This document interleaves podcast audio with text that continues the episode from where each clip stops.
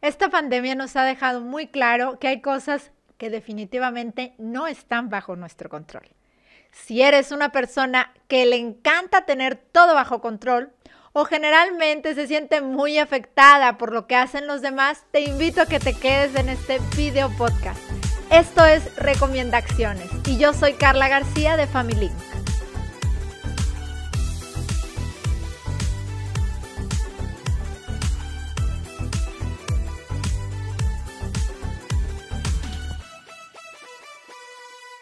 A ver, vamos bajándole unas rayitas a nuestro espíritu controlador. Querer controlar al marido o a la esposa, a los hijos, a las amistades, etc. ¿Te ha pasado que le dices a tu esposo o a tu esposa, oye, necesito que me ayudes en determinada tarea, eh, en alguna labor del hogar? Y unos minutitos más tarde le dices, ¿sabes qué? Mejor ahí déjalo, mejor yo lo hago. Y es que hacemos esto porque no cumple los estándares de perfección tuyos. La raíz de esta necesidad de control es el miedo. Si te pones a pensar todas aquellas cosas que queremos controlar y analizar por qué lo hacemos, vas a descubrir qué hay detrás de esto. Te quiero mostrar un gráfico en donde te puede quedar mucho más claro cuál es realmente tu zona de control. Como puedes ver en el círculo morado están las cosas que realmente podemos controlar.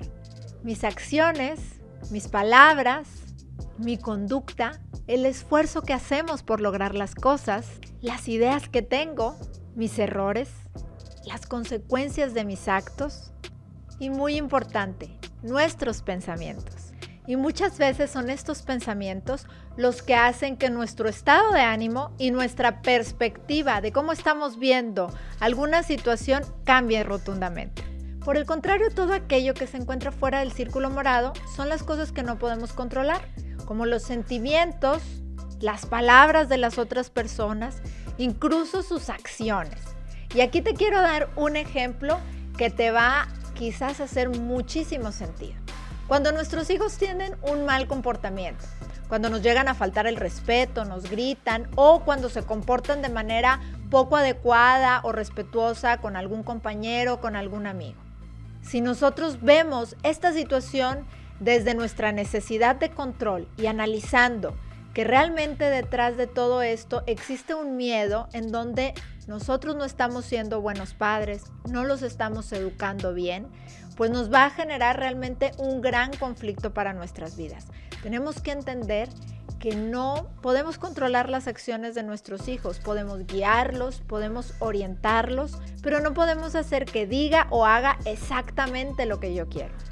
Evidentemente, esto no nos deslinda de la responsabilidad de formadores donde podemos guiarlos, hacerlos pensar acerca de su comportamiento y ayudarlos a que mejoren.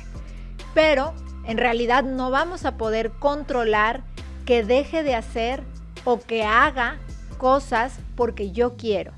Otras de las cosas que están fuera de este círculo de control pueden ser las ideas y los pensamientos de las demás personas. Si yo quiero que mi cónyuge tenga la misma perspectiva que yo respecto a un determinado problema, a veces estamos en un conflicto eterno dentro del matrimonio por intentar cambiar su perspectiva y su pensamiento. Y es algo que realmente no vamos a poder lograr podemos tener negociaciones, podemos explicar cuál es nuestra necesidad, explicar nuestra perspectiva del asunto, pero no vamos a meternos dentro de la cabeza de él o de ella para intentar que cambie su manera de pensar o para controlar el querer cambiar y que piense exactamente como nosotros. Las creencias de las demás personas y por último, los errores de las demás personas es algo que tampoco podemos controlar y debemos dejar que aquellos que cometen este error vivan las consecuencias de estas acciones y de estas equivocaciones.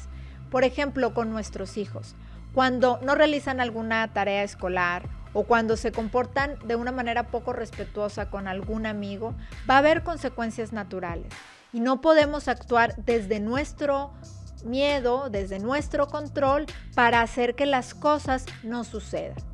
Por ejemplo, hacerle la tarea al hijo para que no tenga la mala nota. Seguramente esto no le va a enseñar.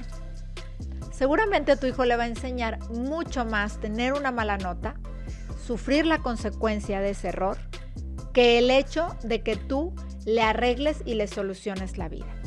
Lo mismo ocurriría en el caso que tenga un conflicto con una amistad.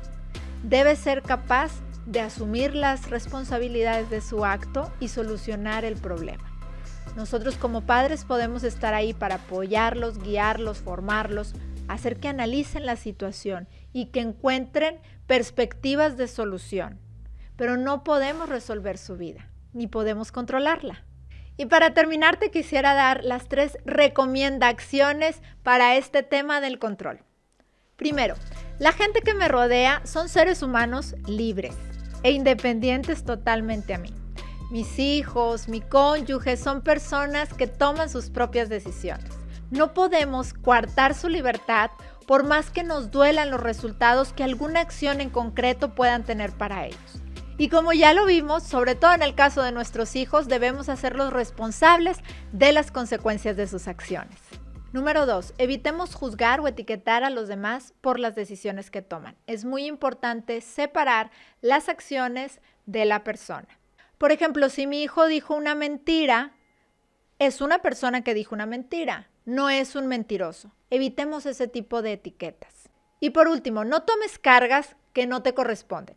Si tu hijo tomó una mala decisión, no te hace a ti peor mamá o papá. Y lo que vaya a pensar alguien más respecto a tu hijo o respecto de tu persona, igualmente es algo que no está bajo tu control. Soy Carla García de Family Link y esto fue Recomienda Acciones.